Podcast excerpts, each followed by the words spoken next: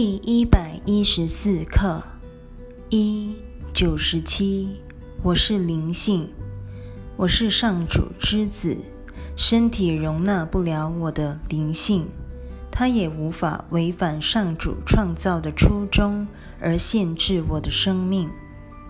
二九十八，我接受自己在上主救恩计划中的那份任务，我的永恒实相。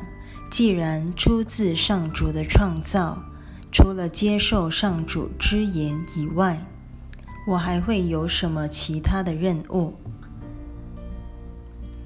唯有如此，我们才会忆起自己就是灵性。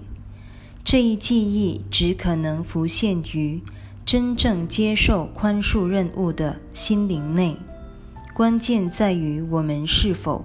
愿意在这一天中随时记得这几句话，而不是这一些道理本身。纵然他们是上主圣言在人间的倒影，仍得依靠我们的心念，真正把它们当一回事，才发生得了作用。这正是耶稣要我们再复习一遍的原因所在。